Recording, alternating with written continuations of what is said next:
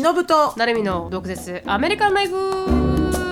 この番組はアメリカ在住20年超えバツイチアラフィフのしのぶと17で留学アメリカで人生のエグさを知り29で沖縄に戻ってきたなるみが日本とアメリカの生活を毒舌に切っていく番組です週1でサブスクリプション会員限定のエピソードが聞けるアフターアワーやオンラインサロンでは収録の様子や映像付きの独占エピソードを配信しております。アフターアワーとオンラインサロンについては、ドクアメ .com、インスタグラム、ツイッター、YouTube については概要欄をチェックアウトしてみてください。はい、レコーディングしております。ということで、皆さんお疲れ様です。ということで、私のつぶやきから、はい、入っていきたいと思います。私のつぶやきはですね、なんかあの、最今日か、今日たまたまなんかこのインスタグラム開いたら、私の友達シドニーがパッて出てきてて、うんでうわーすげえ金持ちだなーって写真を見ただけで思ったんですけど なんかあのー二人ともよ稼いでるからねそうですけど親もあの子たちってすごい金持ちなんですよ。うん。だおお母さんもなんかじ実業家のしでで、うん。それでいてなんかあのーまあ本人たちも PhD じゃないですか。ですごい大きい会社で働いてるので、だからこういう写真が出出てきたんですけどその下下がなんかヨットクラブって書いてあったんですよ。おおプライベートクラブ。うん、プライベートのヨットクラブみたいな。あらららら、うん。これは旦那さん？あだあまだおフィアンセっていうんですかね。あフィアンセさん。この前日本に来た人？あそうそうそうそうっていうまあ、うん。まあ乗ってて、うん。なんかすごいあの ex expensive な リッチに見えるファミリーだなと思いながら。間違いなくあのねリッチにファミリーリリッチリッチの人が撮る写真だよね。そうですよね。ウェルシーなピーポーがあの撮る写真の感じ、うんうんだなって思って、なんかこう別にそんなブランドを持ってるわけでもなければ、うん。何かをやってるわけではないんですけどただ雰囲気が金持ちそうっていう、もう余裕が出てるね。余裕が。そう。なんですよ。あのにじみ出るあの、うん。アッパークラスの何 アッパークラスの余裕っていうんですか、うん。でそれを見ててでも最近なんかこうあクワイエットラグジュアリーっていう言葉が今アメリカとファッション業界ではすごい流行ってる。うん。流行ってるっていうかこう、バズワードになっていてそれが何かっていうと、あのコロナコロナ前までは、うん。あの YouTuber とかがビトンを持つとかそのロゴが書いてある、モノグラムが書いてあるビトンを持つとか、シャネルを持つとかグッチとかもすごい流行ったじゃないですか。T シャツにグッチって書いてあったりとか。まあ、スプリーム。昔から流行ってるけどねそれはね。ブランドでしょ要は。まあそうなんですけどでもよ,、ん。より流行ったんですよ。そういうなんかこうん。うこうまあ見えるロゴ、もっとみんなが買いたくなったわけね。うん。うん、買いたくなったというかロゴ？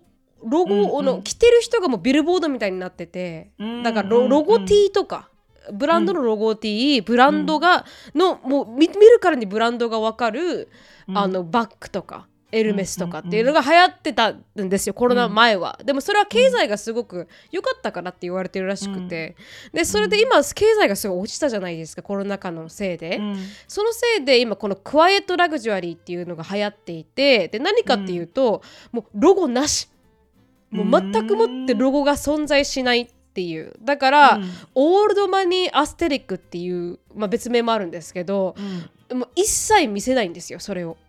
でそれは経済が下がってるからこうフラッシーにこうグッチとかビトンとか見せること自体もな経済的に危ないっていうのも関係してくるらしいんですけど、ううん。ん。だからそれでいて「サクセッション」っていう今ドラマがあるんですけどそれがなんかこのアメリカのドラマですけどね。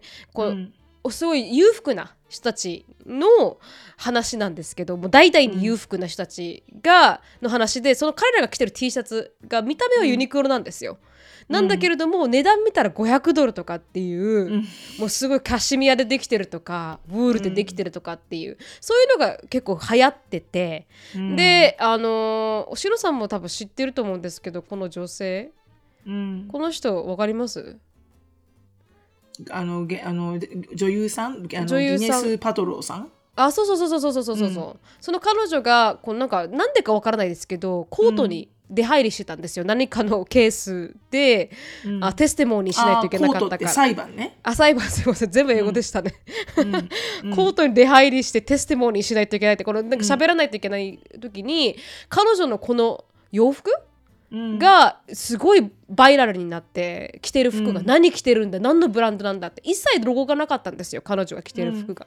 でそれが今かなり流行っていて今もうロゴの時代ではなくなったっていう。もうみんなうん。このよこの知ってる人は知ってるっていうブランドに注目がいってるらしい。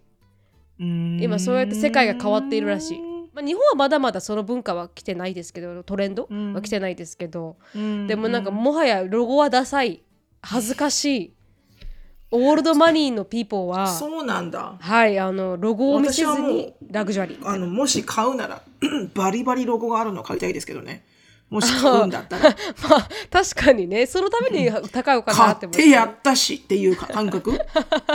そうですよね、でも今まあ買ってやったぜみたいなのがねまあそれが小市民なんだと思うんだけど、だそうなんでしょうね。だからおもうオールドピープあのオールドマニーのピープルは品がないっていう考え方なんだそうです。この上のうねすごい金持ちはなんかそういう考え方すっごいなんか腹立つよね。うん、まあまあまあまあそうそうそういうストーリーでしたねね。サクセッションっていうドラマはね、うんうんうん、あドラマがね。ドラマもそうですし今のこの、なんて言うんだろう今の文化っていうんですか？今のこのトレンド、ううん。ん。がそういう風に少しずつ変化していってるみたいな。だから、うんううん。んおもなんか、あ面白いな経済とともになんかファッションもうん、なんかうん変わってくんだなって思って。そうね、うん。なんかなんかわかるようでうん。こうなんか虚しさを感じるよねその話を聞くと。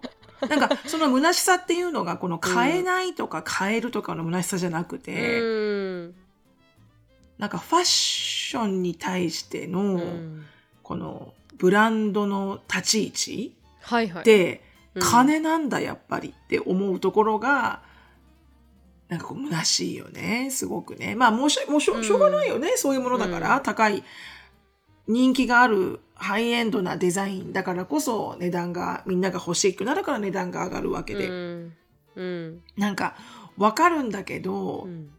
わかるんだけど、こういうところって、こう、こう、むなんだろうね、この虚しさを感じるのは自分が小市民なのかどうか、自分の中でこう、それを持ちたいのに持てないという悔しい気持ちがあるからこその小市民なのかもしれないけど、うん。こう、そういう目で見てしまう自分がすごく悔しくなる。だってさ、うん普通に、例えば本当の、あの、もう本当に家族代々ね、すごく資産があるお家の方たちって、意外に全然自分たちが、あの、そういうお金持ちなんだって、あの、なんていうの？認識し、認識してるかもしれないけど、すごくこう、なんていうのかな、こう、あの、なんていうんだろう。こう、なん、なん、なんて言ったらいいんだろうな。もうそのアイデンティティの一つになってる。自分がそういう、当たり前みたいな。上流階級うん。のところに生まれたっていうところがもう本当にこう、アイデンティティになってるから、うん。こう、すごく、なんだろう、こう、会話とかお話とかしても、あの、イライラしないんだよね、全然。はいはいはいはい。でも、あの、やっぱりこう、まあそれは人の性格によるのかな。別にさ、自慢したければ自慢すればいいじゃん。うん。ねなんかブランドとか、あの、高級車とか、うん。あの、あの、土地をこんだけ持ってるとか、なんか、うん。そういうのを見て、うん。そういうのを見て、こう、ああ、私にはこれがないって思う自分がすごい嫌なのよ。わかる、うん。それを見て、普通に、ああ、へえ、素敵だねって思いたい。うん。なんか別にそれ、それを、その、偉いでっかいお家とか、セス、プライベートセスナを持ってるとか、ようんヨットを持ってるとか、もう、そういうの、そんなの言ったらキリがないじゃん。上言ってもキリがない。まあ下言ってもキリがないみたいな。うんでもやっぱりソーシャルメディアでガシガシ出てくると、うんやっぱりさ、人間だからさ、あ、いいなって思っちゃうじゃん。うん週末にこんなブージーな、あの、ウィークエンドができていいなって思うじゃん。んで、そのいいなって思うのが、うんこう、ディープレッションにつながっていくんだよね。うんまあ間違い比べてますからね。自分の生活と他者の生活をね。そうそうそうそうそう。だからそこに行ってしまう、多分自分が一番ムカつく。ううん。だからファッションからこうちょっと話がずれましたけど、うん。だから、この、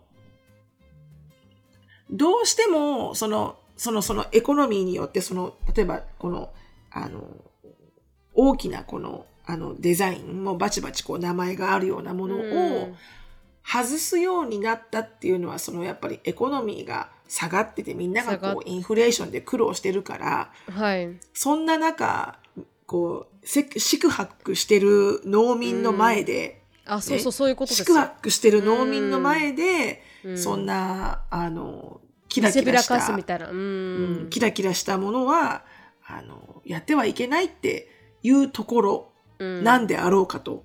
うん。思うんだけど、う。んでも、まあやってはいけないっていうかね。うんそういうまあそういうちょっとこう、抑えるようになったっていう。気配りなのかもしれない、ね。気配り？気配りというよりかはなんかなんか盗まれるそうです。なんか本当こう強盗とかに遭う確率とかもやっぱ多くなるらしいんですよ。やっぱ経済が治安が悪くなるから。うん。っていうことで、どんどんどんどん人がロゴを控えるようになっていったから生じたクワイトラグジュアリーっていう、うんあなんていうか、まあ、トレンド？治安ってことなのね、原因は。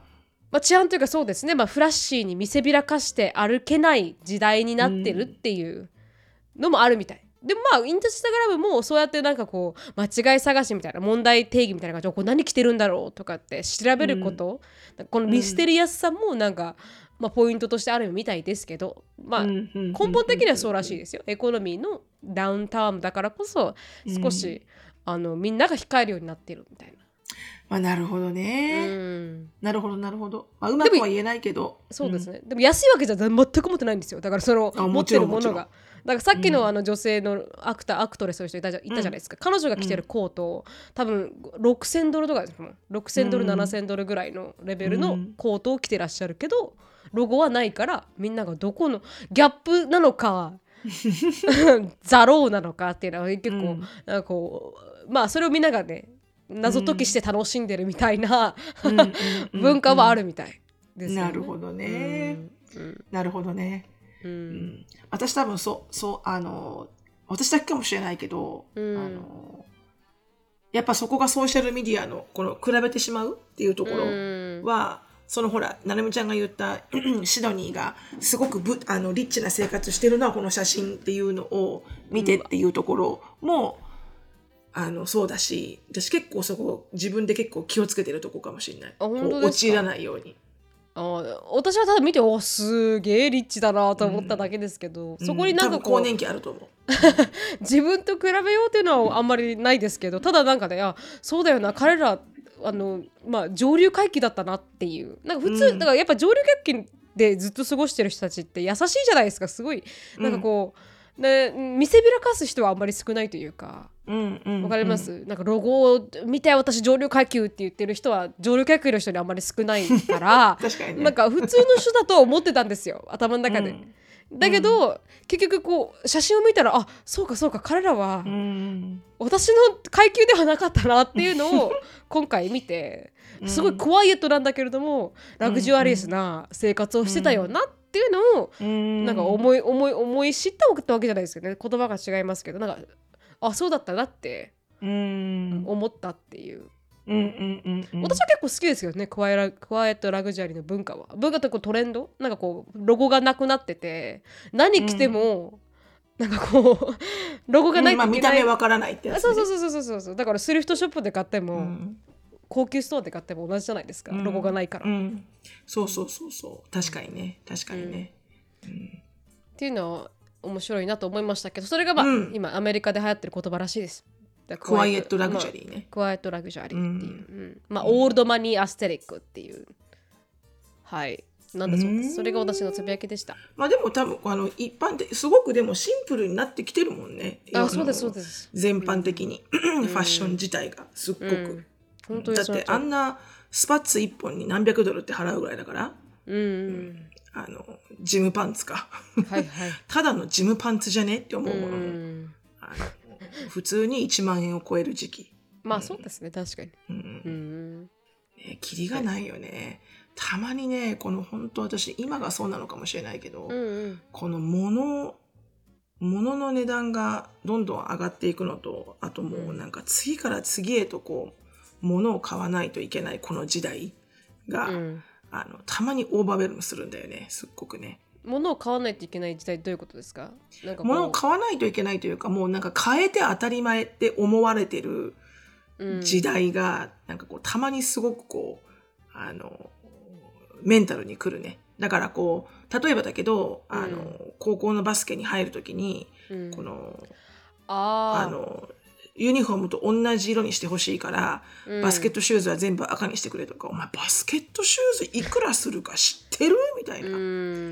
うんでもなんかこう、まあ多分そこで、うちはそれを変える経済力がないんですって言えばね、うん。だからめちゃめちゃ自分が本当にこう苦しければ、うん。あの、どこまでも助けてくれるのよ。買わなくていいって言ってくれるし、はいはい。あの、コーチがみんな宿泊して買ってくれるし、うん。で私一回アシュリーの バスケの中学のバスケチームでたまたま忘れちゃって私買うのを。うんで、あの、買えなかったわけじゃないけど、買わないまんまいたら、うんあの、コーチが買ってくれてたの。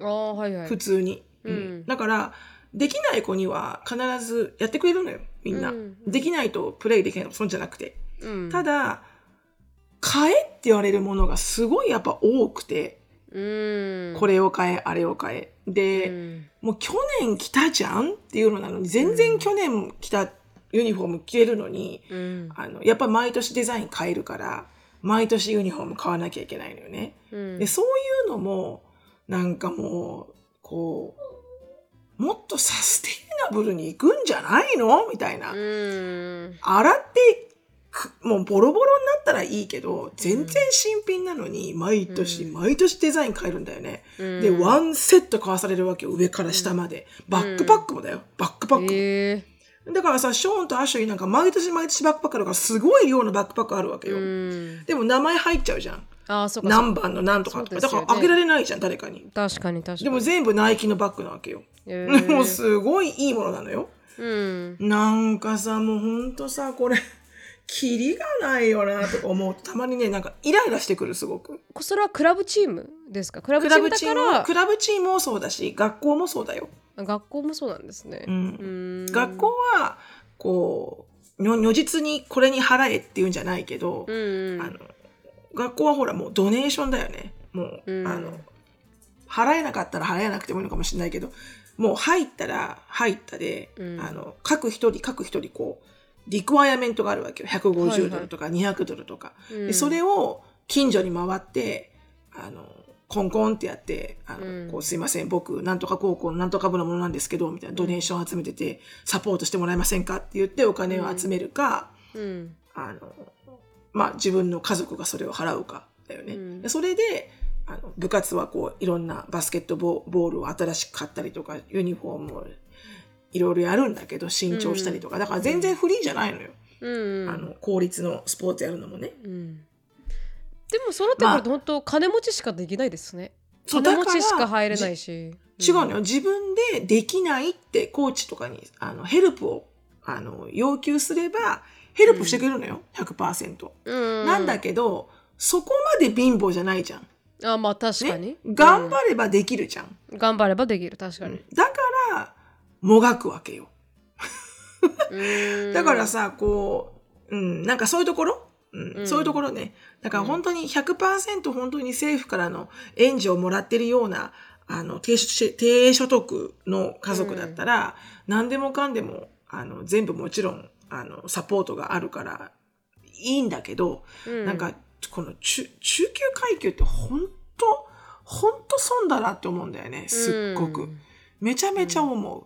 うんうんでもやらせてあげたいすですからねそうだ、あそこなのよ、親の気持ちって。うんうんなんかやらせてあげたいからやらすじゃんそんで、うんだからこそ、試合中にタラッタラタラタラやらされると、すっごいムカつくわけよ。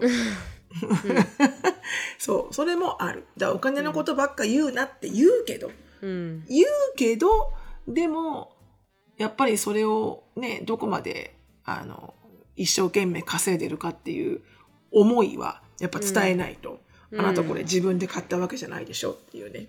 うん。確かに。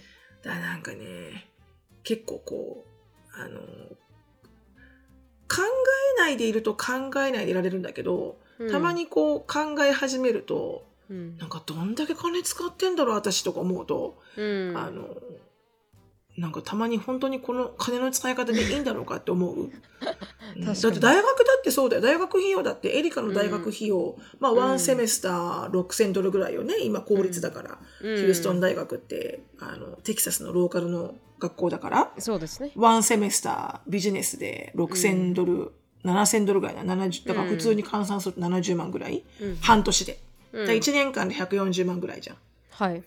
でさあの学校の補助があるじゃん。いろいろ、うんうん。あの政府からもらえるあの補助金もあるし学校からもらえるファイナンシャルエイドっていう補助金もあるし、でもそれのあの収入制限があるのよ。これ以上収入を稼いでしまったらーもう一切もらえないっていう、はいはいはい。そのその収入制限がすごい低いのよ。うん。だからものすごいか下の人じゃないとうん一銭ももらえないわけ。うん、不公平ですねでもね。だからね。3, 人子供とかいたらね そんなそう。同じ収入でも一人当たり少ないですからね。そうなのよね。うん。だから本当ね、なんかそういうの見てるとね、なんかなーって思うんだけど、うん。まあまあまあまあ、だからこう、中級階級の人たちが一番苦しいっていうのは、なんかすごく、こう、うん。なんかそういう、だからまあ、全然、なるみちゃんが話してくれたブランドの話から全く、あの、それるんだけど、うん。あの、なんとなくこの、このお金を何かに使うっていうことに対して、うん、あの、ちょっと私今、あの、オーバーウェルムしてる感じ。あでもそれ日本もあるからですか？日本に行くっていうのもあるから？オーバーウェルムしてます？いや、そんなことないよ。なあの、うん、うん、そんなことなく、うん。ん。まあ、今はちょっと高校で、高校のバスケのキャンプが始まって、そのバスケットボールのシューズの話をまた聞いたから、はい、もうまた買わなきゃいけないの。うんバッシューみたいな。えでもそれってあサッカーはないんですか？あんまりサッカーサはそこッカーはないんです。バスケットボールだけ毎回買わされるんですか？なんでだろうね あ、サッカーも、あ、サッカーはなかったね、今まで。ババスケは、今んとこ毎年だね。学校のカラーがあるから、みたいな。へえはあ、なんですよ。大変ですたまにね、こういう時でこう、がっつり来るんですよ。うんはい。行きましょう。はいあの、暗くなっちゃうから行きましょう、このまんま。あそうですね でこのまま暗いまま行くってことですか、うんうん暗くなっちゃうからややめましょうって。ちょっと私のこのメンタルの、メンタルのちょっあはいと state、あの、メンタルがちょっとね、今ね、暗いから私。ああそうですね、じゃあちょっとあのーうん切り替えていきますかね 切り替えていきましょう。はいあセロさんのつぶやきですけどどうしますか？はい。で私のつぶやきは本当簡単で、あの、最近本当に料理するのが嫌で、うんっていうか料理ができる時間がないんですよ、全くもって。うんもう、あの、忙しすぎて。うんで、そうするともう料理をしないように、こう、ミミニマムな、ミニマムで料理ができる内容、ないしは、もう冷凍食、冷凍食品にちょっと手を加えるだけみたいな。うんで、あの、そうしてると、だんだんなんか自分の罪悪感が、あの、膨らんでくるんですよね。うん。こう、いつもこんなものばっかりで、なんか、こう、栄養ないよなとか、だからその栄養ないよなって思う自分の罪悪感を全部サプリメントであの補充みたいな。はいはい。は いサプリメント買って、うん。あの、子供用、子供用っていうか、思春期以降の子供がの、あのと乗るのと、アンディのと、私のと全部買って。よ、ある？なんか一日これの飲んだらなんか一日分の野菜と全部 OK。はいはいはいわかりますわかります。それがい高高いのよ結構ね。うん。1, ヶ月間ぐらい飲めるやつで、よ、4、50ドルするのよね。うん。一本が。うん。だから、うん子供用、まあっていうか、青少年用、大人の男性用、女性用って方が、そんだけでい1万5千円ぐらいいくじゃん。うん。だからそれもそれでさ、だったら、か、普通に野菜買ってきて作ったらどうって思うんだけど。えあれとかどうですか？ハローフレッシュとかっていうなんかデリバリーサービスでデリバリーしてくれて、うんなんかもう料理がつくまあそう必要な料理、一応作んなきゃいけないんだよね、ミニマムで。そうですよ、ね、でももう、もう用意されてるよパ。ッケージされてます用意されてるけど、うんでも、もうそれ少し楽くないですか？違います？うん、楽だろうね。あとは、それが食べたいものがみんなバラバラ。食べたいと思う特にショーンだけど、うん。食べたいって食べないだろうなこれっていうものが結構多い、ううん。ん。で私があんま食べたくないものが多い。ああシロさんが。やっぱ私和食が食べたいんだよねやっぱりね。あー。じあのジャパニーズ版ハローフレッシュみたいなのが必要なんですねじゃあ。そうなの。それがあったら多分買うと思う、う うん。んめちゃくちゃ。そう。なんかねこう、うん、料理ってなんか一回しなくなっちゃうと、うん。あのどんどんしなくなっちゃう。なんかこう運動みたいなもんなんだって。まあええそうなんですね、だから料理ずーっとしないでいるとやっぱ料理の手が落ちて、あのうん美味しくご飯作れなくなっちゃうらしいのね。へえ知らなかっただからなんかそれもちょっと焦りがあるけど、うん。結構料理しなくなって。まあちょっとはするけど本当にこう料理本を見てこう作るっていうことが本当最近すごいなくなっちゃって、うん。うん、まあでもあまりこう深くは考えてないけど、はいはい。It, it is what it is と思ってるけど、ね。確かにね。そこまでまあ深く考えると今度はまた宇宙に行っちゃいますからね。そうそうそうそうそうそうそう、うん。いいんですいいんです。あのやらなきゃいけないプライオリティをあの決めてればそれが、うん。あのできなければそれはなんとなく違うところでアウトソースすればいいので、うん。アウトソースできるところはもうアウトソース、確かにその通りですね、やってもらうっていうのは重要ですよね。そうそうそうそう、ん。うん。なんか時々何に自分は頑張ってるんだろうと思いません？そんな。あすっごい思う。うん、何のためにこんな一生懸命なんだろうみたいな。思うよ。思いますよね。う。うん。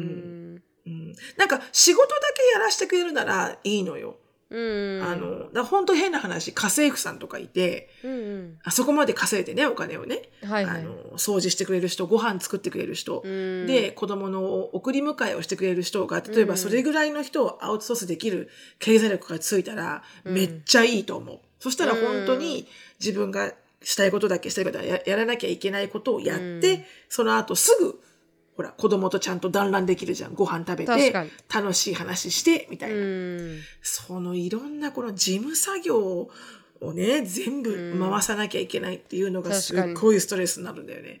うん。そうですね。アメリカの家政婦さんってそんな高いですか？やっぱり。あのわかんない。家政婦さん。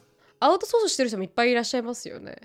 うん。アメリカ人だと家ねお掃除はね、お掃除の人は、あの、くうん、あの、できると思うけど、うん。でも、家政婦さんっていうのは、うん、えあの、雇用したことがないからわかんないけど。うん。なんか、ま、結構多かったですね知り合いに、ううん、んナーニーがいて何々がいてみたいな。うんやってくれる人がいてみたいな、あ高校の時とかでしたけどね。でなんかみんな結構普通なんだなーって。まあリッチなエリアに住んでたからかもしれないですけど。うんうん、うんそれはあるだろうね。で感じはしましたね、うん。うん。もしかしたらルックインとした方がなん。かあの人生豊かになるん。だったら、もしかしたらどねっちかだね。うん。まあでもね、いや、そこまでのお金は、なん。か、もったいなくて払えない気がする。本当ですかそれで自分のストレスがさ50%軽減できるってなったとしてもやらないですかあとは価値観だね。そのお金をそこで払ってやることによって楽になるところと、うん。でも別にこう他のところで工夫すれば、まあ、こういうふうにご飯はあのもうちょっと冷凍と組み合わせるとかすればなんとかできるじゃん。掃除はもうめイライラするけどそれって自分がイライラしてるだけじゃん。他のみんな全然大丈夫なのよ。確かに。汚くても。うん。うん。うん、だもう汚いまんまで我慢するとかね。そうですね。そう。そう。まあはい。うん、うん。だもうねいろいろ考えるわけですよ。そういうのを。ん。うん。はい、でした。すいません、はい、ちょっとなんか暗い暗いつぶやきで申し訳ない。いやでも全然リアリティがあるつぶやきでした。ありがとうございましたズバッと切るぜ。白本なるみの質問コーナー。では、今日のトピックに入っていきたいと思いますが前回、はい、あのズバッと切るぜ白本なるみの独自質問コーナーに記者、うん質問は2点。2件しかね、はい、2件しかあの答えられなかったね。答えられなかったのでその続きを今回もしていきたいと思います、はい、じゃあ最初の質問です。はい。あー前置きが長くなりましたがこのメールで私の質問は職場の飲み会に参加したくないというのは空気が読めていないのかというものです。これに対し私は怒りと疑問に葛藤しております。まず怒りについてですが結論から言うと私は飲み会に参加したくないのに部下である私は飲み会のホストをしなければならないです。はあ、ホストをしないといけないんだ。めんどくさいですね、背景として私は4月まで関東により5月より九州に移動してきたのですがこの会社の九州エリアは飲み会文化が関東エリアにも根付いていると聞きました。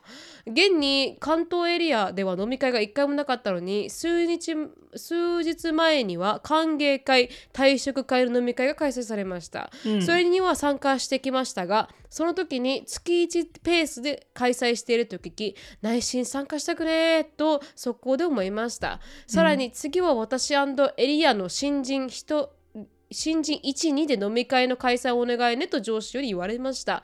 内心やりたい人でやってくれとイライラしてたまりませんでした。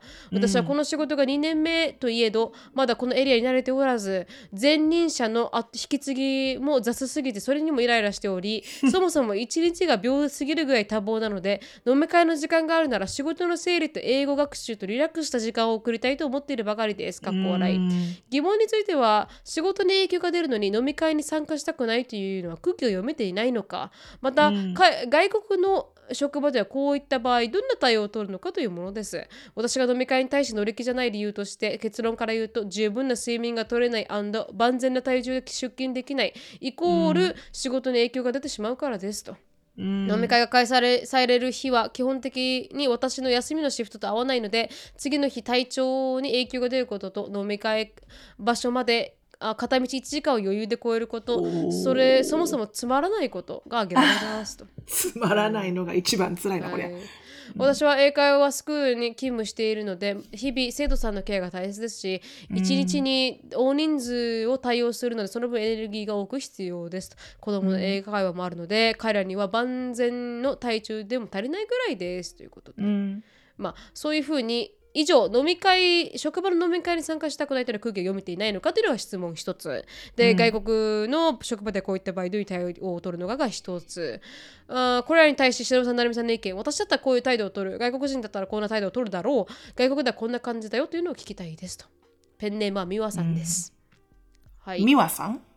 美和さんです。美和さん。はい。皆さん、つまらない飲み会は行かなくていい。私も多分あのね行かない行かなくてもクビにならない。確かにうんクビにできないですからね行かないからって言ってううんん。これぐらいね、あの、BS なことはないね。うん。まあ、だったらやめてやった方がいいかもしれない。そうそう。あの、まあ、すうんそうね。あまりにもね。あまりにも。でもほら、反対にそれに出なくても、クビにもすることはできないし、うんね。あの、ちょっとこう、釣れないね、みたいな、ちょっと皮肉はあるかもしれないけど、うん。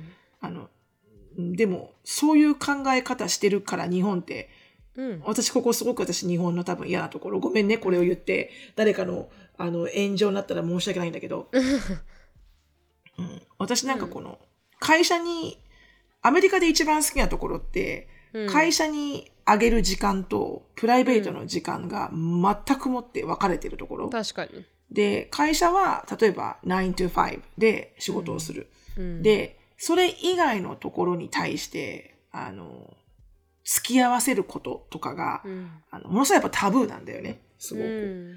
だからビジネスミーティングもアメリカってほとんどランチだし、うんディナーのビジネスミーティングってもうよっぽど、うん。よっぽどそこじゃなきゃ、長いないといけない場合、うんあとはすごく重役さんとかってゴルフとかはねあるけれども、うんそれはもう週末じゃん完璧に確かに。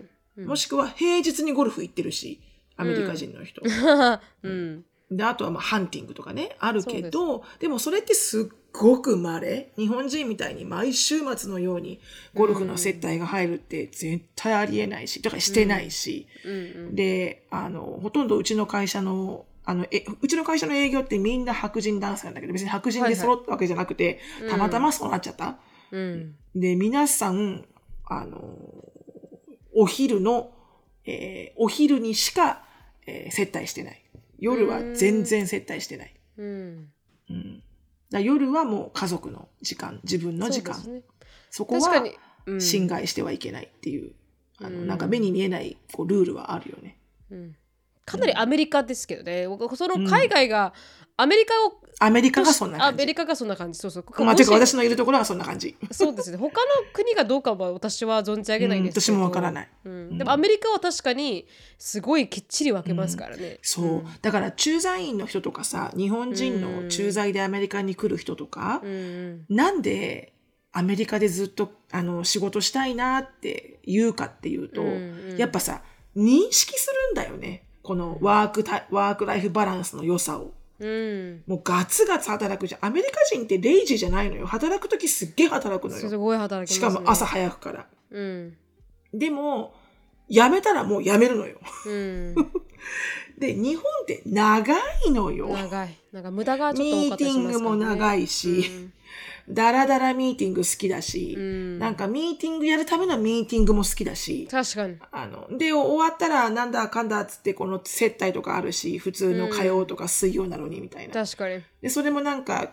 帰れないみたいな状況じゃん。でもやっぱこう、アメリカに来ると、クチッ、こう、キチュッてこう、まとまって、仕事は仕事で終わって、本当にに夕方の6時とかにお父さん帰ってこれるから、うん。だからやっぱりさ、家族と一緒にいる時間がすごく増えるじゃんアメリカで駐在期間って。うん。そうすると、家族の良さがすごくわかるんだよね。うん。とっても。子供ともやっぱインタラクトできるし、日本にいるお父さんたちって、まあその駐在の話だと、やっぱ子供たちちっちゃいとね、ほとんど月から金まで会えないっていうの。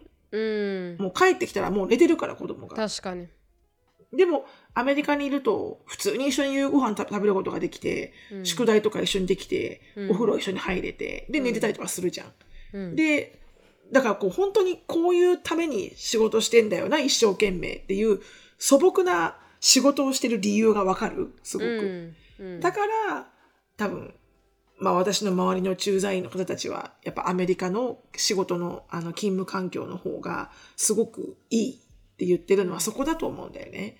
だからこの美和さんのね、この、は、行きたくねえ、やりたくねえっていうのを、あもうすごいわかるし、うん。あの、やらなくていいと思う。うん、私も多分ぶっちゃけ。やらないと思います。私も多分参加ししないと思いますね。まあランチで会だったらあるかもしれないですけど、本当そういうの苦手なんで、うん。多分、うん。だっ、て3ヶ月に1回とかちょっと付き合えばいいんじゃない？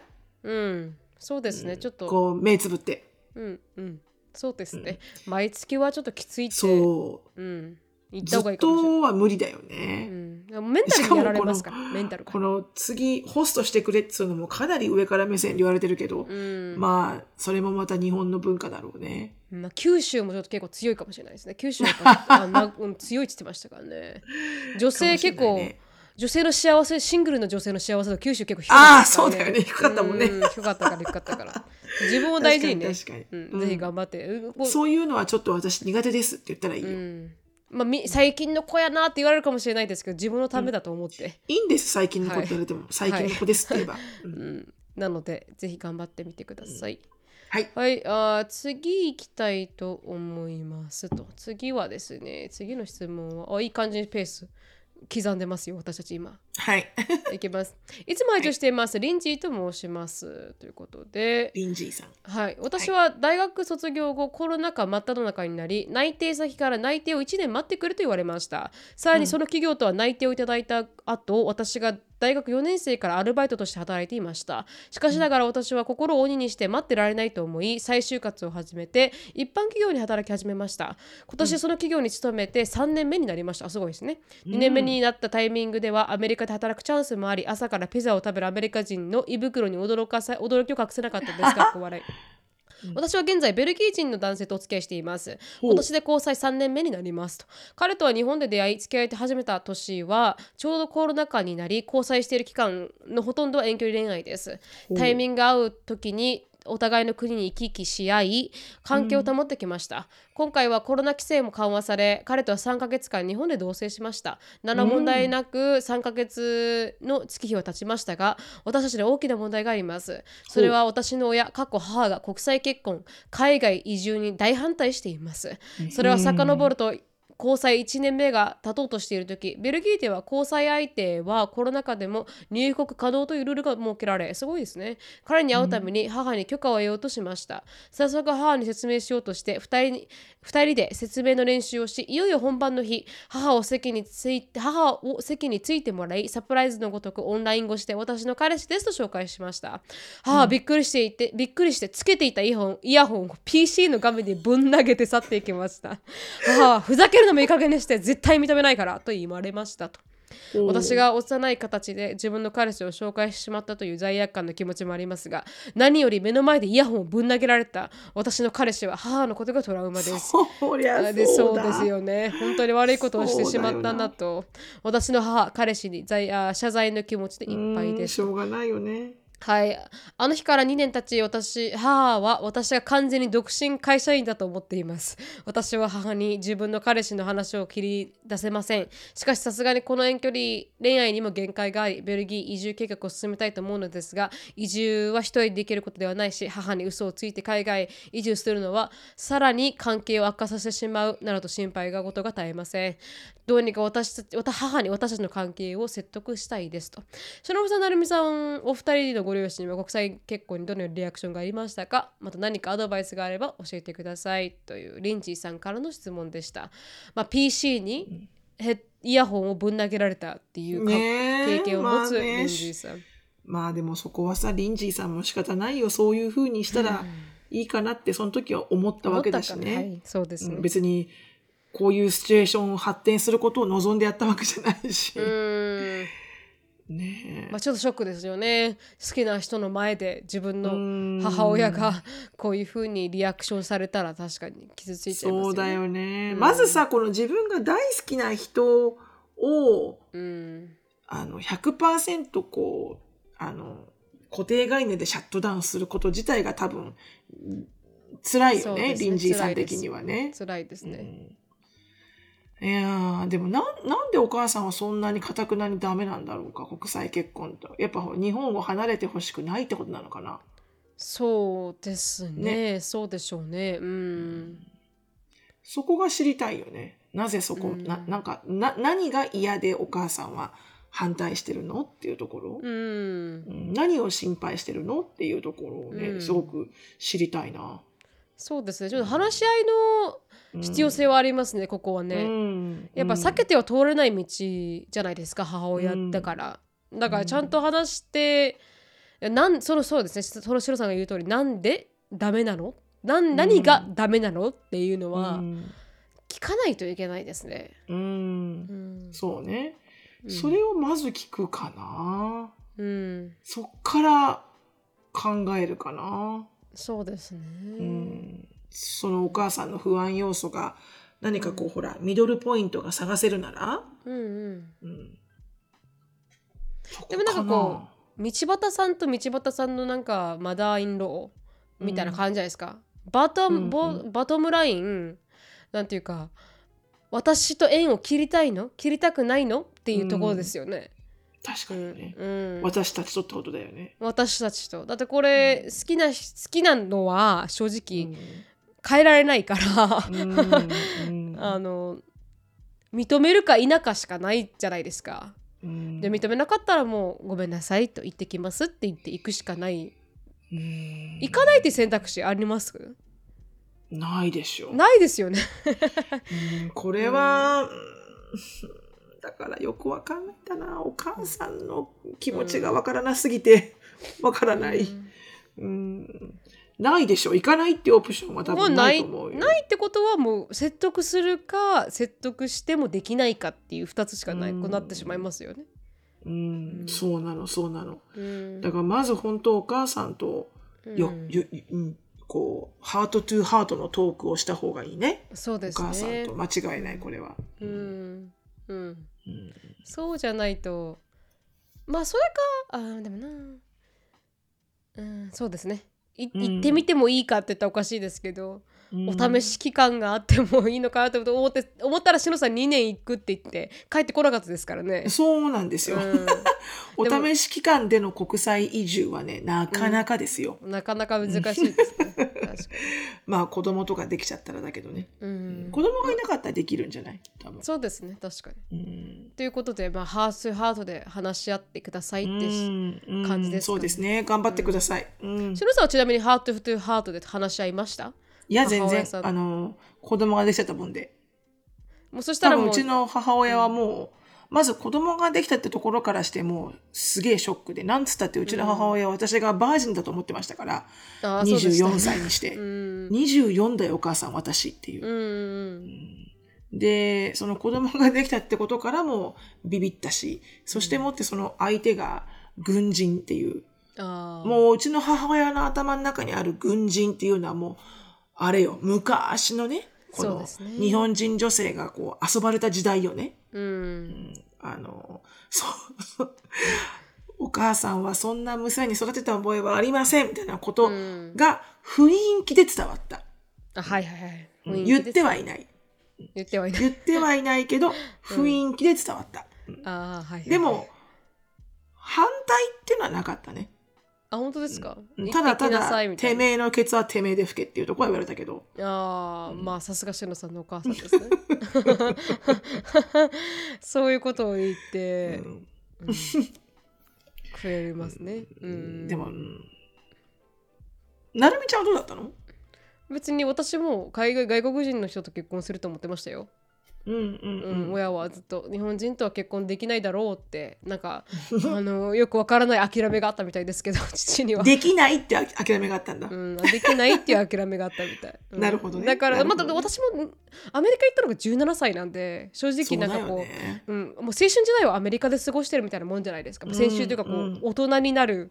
確かに確かに。階段ね。うんあー階段をアメリカで生活してる分、日本で恋愛をしてこなかったっていうのも強いとは思うんですけど、うんね諦めるしかなかった。じゃあ、なるみちゃんのお父さんとお母さんは別にもうアメリカ人だろうが、ヨーロッパ人だろうが、うんあの、人種っていうのは全く関係なかったんだ。関係なかったです、ね。どっちかっていうと、沖縄に帰ってきてほしいってとこだけ？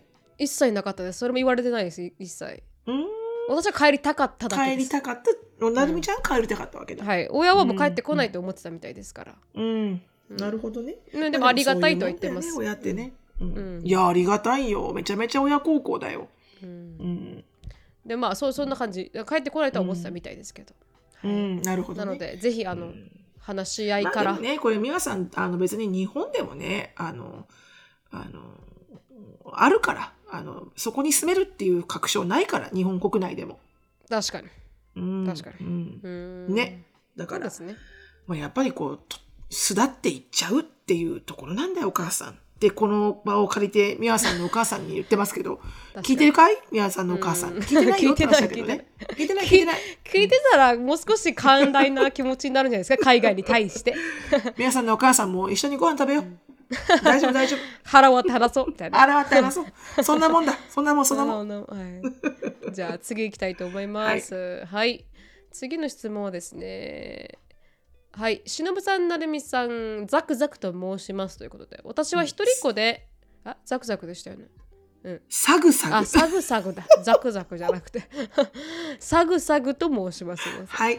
はい、私は一人っ子で今大学生で一人暮らしをしています。私の両親は離婚はしていませんが会話もなく夫婦関係は終わっています。ただ二人ともお互いを嫌っているという感じではなく父が一方的に母を嫌っているという印象ですと。例えば母が近くを通ったり話しかけたりすると一瞬顔をしかめる。すごいですね、ね。私が何かを聞いても母が何かを聞いても答えないなどです。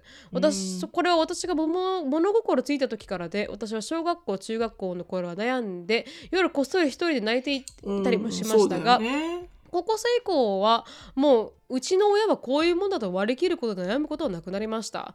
多分それは私が2人と一緒にいる時は2人の仲を取り持つように立ち振る舞っていたからだと思います。きついですね。うん、例えば父母が父に何かを聞きたい時はすぐに私が「どうなのお父さん」と、まあ、促したり父が嫌いそうな行動を母がしたら父の顔をしかめる前に私が母にそういうことをしない方がいいよと注意したりしていますと、うん。あめちゃくちゃ立ち回ってます。大変ですね、顔見ろ顔色を伺ってでうん生活していくのね。母が何かをしたい時に父の方を見て顔をしかめていないか確認しているのが私の中で癖になっています。うん。他にも無意識にやってることはたくさんあると思うのですが慣れてしまって思いつきません。中学校の頃までは私が2人の間に立っていないと2人が離婚してしまう。だから大学は実家から通えるところにしようと思っていたのですが高校の時にふと、なんで子供である私が両親に気を使って進路を決めないといけないんだ。2人が仲が悪いのは私が背負わないといけない責任じゃなくない？と思ってから精神的に強くなり、大学の今は留学交換留学も経験し就職もなん、何ら海外でやってしまうくらいには強くなりました。兄弟がいないので私に全部ああ重荷がきますし家庭の事情なのでさすがに今まで親友にも相談できず一人でネットで調べながら一人悩んで乗り越えてきました。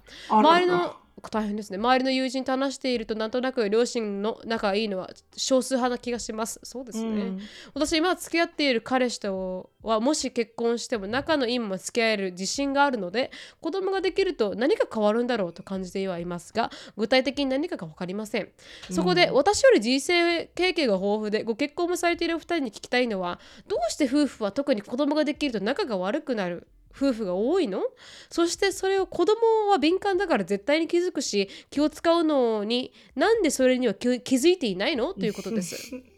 ちなみに私の小さい頃の記憶では父が基本的に単身赴任だっただったため浮気をしていて母がそれにヒステリックになっていると父と私がいる前で死んでやると言って包丁を持ってバルコニーに立ったり抜き打ちで小学校低学年だった私を連れて休日に単身赴任あ単身赴任先に行ったりししたしていた記憶があります、今は父は家に帰ってきていますがまた違う人と浮気しているのを私は知っています。携帯通知で職場あるですすごい人ですね、男の人ってアホですよね。なので 私の中では父が浮気をしたのが始まりなのになんで母がして下に出ているのか不思議になりません。2人は私のことをとても大事にしてくれており感謝はしています。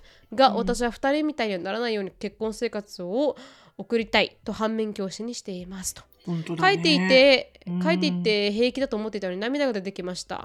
私はうまく自分の感情をごまかすことが大人になってできるようになっていただけで根本的には悲しみは感じているんだろうなと思いました。あと小さい頃に友人宅で友人の両親が仲良くしている姿を見て羨ましかったのを覚えています。その時は母がその二人の方を見なくて済むように必死に話しかけていたなぁとうん。お二人の子を見なくていいようにね。はい。いやーでした。まあこれはかなりあの長いロングあのヒストリーがそうです、ね、ちょっとトラウマチックだよねここまで来るとね。そうですね。かなりトラウマですようねん。でも結構意外に私多いと思うんだよね。うーん。確かに。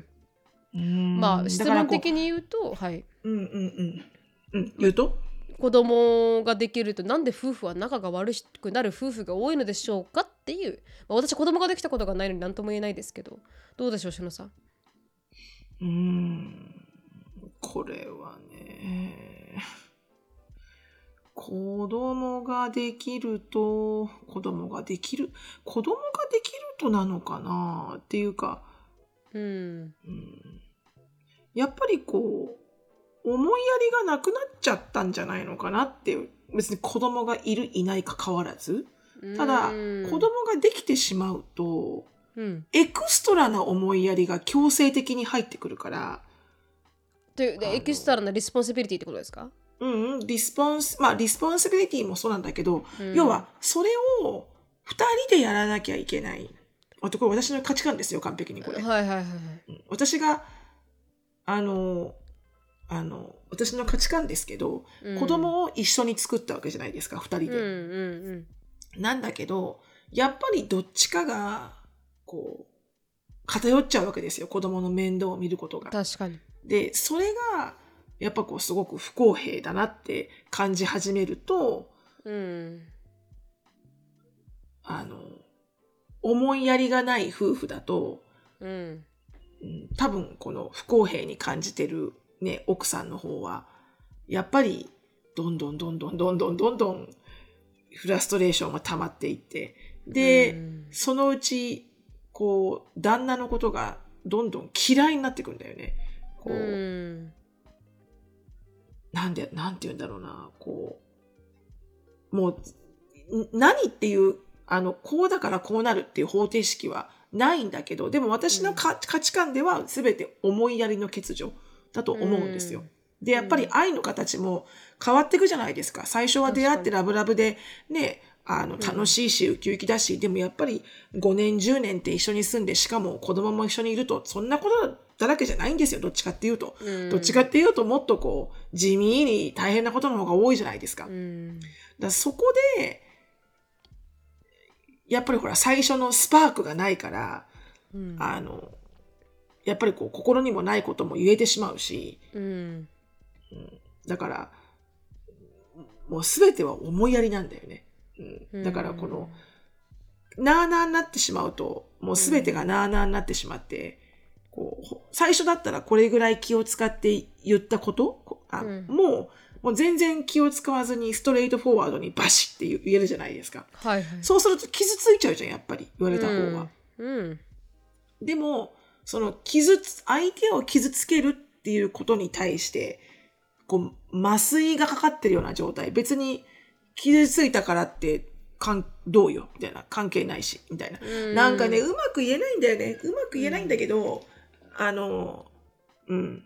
思いやりの欠如 じゃないかおな。最終最終的には的には。うん。最終的にはやっぱり、こう、うん、家族じゃない他人と家族になるっていうことの難しさをうん。乗り越えるには、思いやりがないと乗り越えられないってことだと思うんですよね。確かに。で、その思いやりがない状態で子供っていう強制的に、うん。あの、どっちも身をそがなきゃいけないものなのに、えーうん。思いやりが欠如していると、やっぱりそれがトリガーになって喧嘩の要因になっちゃうんだと思うんだよね。うん。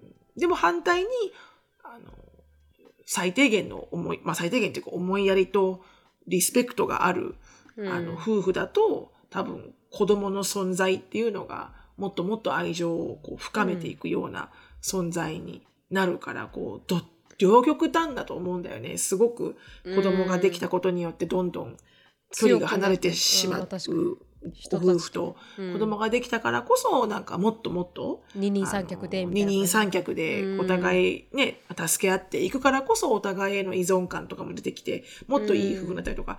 だからここはね、一概にこうですってね、あの、サグサグさん言えないんですよ。うん。でも、サグサグさんの責任では一切ない。ですね。ってことは本当に100%言える。で、サグサグさんが何かしなきゃいけないとか、うん。サグサグさんがお父さんとお母さんのことを気に病むとかっていうのはまあまあしちゃうんだけどね、好きだからね、自分のお父さんとお母さんだから。でも、あの、もうそこはね、劣行していいと思いますよ。確かに。もう自分の家族を作るうん。ところに注力を向けたら、もう本当反面教師で全然いいと思う。確かに。確かに。私はこういう家族を作りたいって、うん。そ、そっちにどんどん集中した方が、あの、いいと思います。お父さんお母さん変わらないから悲しいけど。うん。確かに。まあまあそれもできますしね。私の父もそうでしたし。あのうん。うん親の夫婦関係も終わってましたけど父は。そうだよね。うん、違うふ、あの家族を作りましたからそういうの考えると全然できると思うし本当に、うん。あのサグサグさんがいたから夫婦の関係が悪くなったっていうわけでもないですしもうもうすでに多分。悪くなるうん。もう未来しかなかったのかもしれない。こうやって見ていると。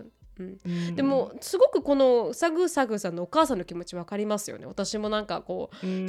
あのもう一個前の人と付き合ってた時はうん。なんかこう彼を待つだけが私の中の喜びみたいな。それしかまあかなんていうんですか？仕事できるわけじゃなかったからうん。なんか他になんかこう気持ちがはけるところがなかったというか、彼を中心に私の人生が回ってたっていうのもあってこういうのを見てるとちょっと多分お母さんもお父さんである方、まあ、旦那さんうん。が全てだったのかもしれない。だからうん。なんかこうないあった方がいいなって今自分がなんかこうパッションを持ってやれるものがあるとか、なんかこう女性も必要だなってちょっと思いましたね、うん。今の気持すちうん、本当そうだね。うんんなんかすがるものがないとやっぱ苦しいですよねうん確かに、ね。なんかすごく気持ちが分かりましたこのサグサグがのお母さんの。ねえ、本当だよね。うんお父さんとお母さんの。ううんんこれね、なんか本当、仲が悪いなら、別れてくれちゃった方が全然いいんだけどね、子供のためにはねそうって。言いますよね子供はね。うんだったら別にお父さんとお母さんが別々の家にいようが、あの、単単品で、お父さんとお母さうん。ん単品でどっちもハッピーな方が、子供にとってはいいっていうのは、このサグサグさんのストーリーから非常に感じる。うーん本当ですね。だからまあうんジェイコブのお母さんもそうですけど今すごいいい人と出会ってなんか幸せですしね、だから、こうやっぱお母さんが安定すると家庭も安定するじゃないですか。うん、そうなのね、うんお母さん太陽だからやっぱり家庭の。うん、そうなんですよね、うん。だからうんうんでもなんかかね、難しい問題ですねここら辺は。難しいよね。うん、なんかちょうど今日、あの、バスケの試合があったんだけど、はいはいまたね。で、あの、チームのバスケットママと話してて、はい。で、そのバスケットママが、あの、の、その、要は、この、その彼女のお父さん。だから、うんプレイヤーの子供からしたらおじいちゃんうんがいっつも見に来てくれるのよ。あの、ゲームにいるの。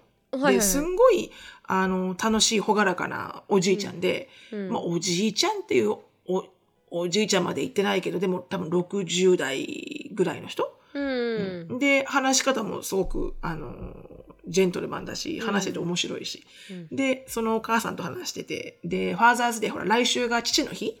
だから、はいはファーザーズデーどうするの？なんて話したら、それがね、死のって、うちね、ってお父さん、私のお父さんとお母さんが最近離婚したばっかりでって言って、えってなって。うん、あの、いつも見に来てくれてるあのおじいちゃんって言って、うん。そうそう。で、よん40年目？結婚うん。40年目で、あの、別れたんだって。熟年離婚ですね。熟年離婚ってやつ。で、だから父の日もなんか、ちょっとギスギスしてるのよね、なんて話してて。私がえ、そうなんだって、ちょっと、うん。あの、ね、プライベートなことだけど、うん。もしよかったら、あの、気になるんだけど、なんで40年も結婚したののに、最近こう、こう、ピリアドを打つって、どっちが言ったの？って言ったら、私のお母さん。って。私のお母さんが、もう、で、せいぜい、えみたいな感じで、もう、もう、ノーモアってなって、うん。あの、やめますと。私はシングルライフを生きますと。なったと。で、うん。なんでって言ったら、うん。お父さんが、あの、浮気を2回したのかな？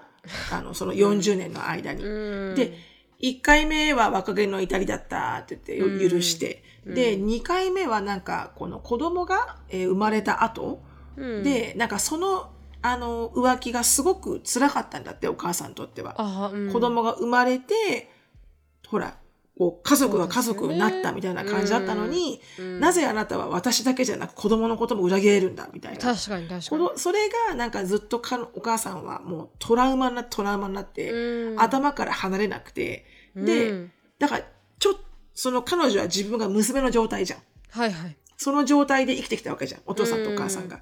で、いっつも喧嘩するたんびにね、うちのお母さんはそれをブリングバックしてたわけよ、みたいな。remember that time, remember that time みたいな。うんで。だからいつもそれがもう続いて続いてもう二十何年みたいな。で、お母さんがなぜ離婚を決めたかっていうと、うんあの、もうその自分が嫌だったんだって。お父さんが嫌っていうんじゃなくて、もう、うん。お父さんはそれから一切もう浮気もしてなくて、あで、あの、全然もう謝って謝って、ごめんなさいって言って謝って、で、うん。ファミリーマンだし、ご飯も作るしって、彼女の目から見たお父さんは立派なお父さんなのよ。仕事もしてるし、うんってで、お母さんもそれは認めてるのよ。でもお母さんが結局は、なんかあるたんびに、あれを思い出す自分がどうしてももう嫌で、で私は私の、私、あなたと一緒にいる。私がすごく嫌だから、うん。うん。これはもう別れ、別れないと。私は本当の幸せを感じられないって言って。で、別れることにしたんだって。だから、うん。だから、へえと思って、じゃあ、あの、今はお母さんすごく、あの、ライブリー、とってもなんか、生き生きしてるっていうのね。あそうなんですかお逆に。お母さんの方が。へー。うん。なんかこう、目に見えて目の前からいなくなってくれたからこそ、うん。もうお父さんの面倒見なくていいし、お父さんのランドリーしなくていいし、うん。お父さんがその家にいないっていうことで、やっと彼女は自分のトラウマからこうディディタッチできたみたいで。だから今すごいお母さんは、あの、この前もニューオーリンズ行って、ガールズニューオーリンズで、なんかすごい酔っ払って、ジャズの、あの、ジャズ歌ってるそのトトランペットの人に、なんか、携帯番号を渡したとか言って、すごいお母さんだなとか思ったけど、でも反対にお父さんの方は悲しくて悲しくて仕方があなくて、うか。毎週末、毎週末来るわけよ。バスケの試合に。やることないから。ああそうかそうか。なんだそれは。そう。なんかデブステイリングですね そう。だからなんかそういうのを見てるとさ、なんか、ああ、夫婦って大変だな。確かに確かに。って思う。で、そのね、娘の立場の彼女も、うん。あの、悲しいって今お父さんお母さんこんな風に離れちゃって、そうですよ。悲しいって、だからもう悲しくはないけど、うん。あの、でもやっぱこういうほら、ファミリーがゲットゲザーできるような、父の日とか、クリスマスとか、あそういうのが、ちょっとどうやったらいいんだろうって思うけど、みたいな。確かに、うん。ああ難しいですね。そんな。難しいね。まあ、友達に友達になれたらいいですね。そのななれるんじゃないかね、もう少ししたらね、うん、なんかちょっと気づいてきたなんかこう歴史っていうのは裏切らないじゃないですか。だからまあうん。その時のトリガーが、まあ、あるから苦しいっていうのもあるとは思うんですけど、うん。ちょっとしたらなんかやっぱあ40年も連れ添ったんだっていそうのをそこなんだよね。気づくのかなでもな,、うん。なんかトラウマって分かんないですね。それを引きずる人はわかんないもんなのよ40年もね引きずってしまう。うん。信じられないんでしょうね。ればっかりはわからない、うん。うん、まあ難しいわ。でもだから本当にねあの夫婦間のことだけはもうミステリーです本当ですね。犬も食わないですね。犬も食わない 本当犬も食わないですね。そうんだからねサグサグさんもうあの、自分のハッピーファミリーを築いてください、ね。ぜひぜひ。あの、うん気づけますから絶対そうですね。でもしあのブリングバックするんだったらちょっとセラピー受けてもいいかもしれないですね。そういうのそうね。あとはもうほら、道端さんもあったけど、もう、もう言う。本人お父さん、お母さんに言う。まあ、一番それが、うんあいいかもしれないです私はこういう思いで、あの、過ごして生きたんだってね。うん、子供時代ってうん。言ってみるっていうのも、あの、ちょ、この、あら、あら療法だけど、まあ確かに。い意外にこの自分の気持ちをし聞いてもらうだけでかなりスッキリするかもしれないから。そうですね。確かに。うんはい。なのでぜひ、はいあの頑張ってください。は。はいいでは今日はこなこまでです。街道できました？今回で5件ぐらい回答、火災件うん。今日。今日は3件。今日は3件。やっぱりね、3件がマックスかな、やっぱりね。確かにうん時間に限りがあるもんでね。ねちょっと最初のあの暗いつぶやきをカットすればよかったね。いいですよ。で皆さんもあそういうことあって生きてるんだなって思いますから、うん、いいと思います。そうですね。はい。うん We all human being なので。そうなんです。本当にその通りです。We have all feelings ですから。はい。うん、本当ですよ。うんなのでここで終わりたいと思います。はい。お疲れ様です。お疲れ様です。質問感想やポッドキャストで取り上げてほしいトピックなどがありましたら、なるみしきや gmail.com までご連絡お願いします。毒アメが大好きなあなた。ぜひお聞きのポッドキャスト媒体で良いレビューをお待ちしております。または SNS でハッシュタグ毒アメとつぶやくとハートとコメントが返ってくるかも。では皆さん、今週も1週間頑張りましょう Thank you so much for listening. I hope you are having a wonderful day. Please follow us on the podcast, but we'll see you in our next episode. Bye. Bye!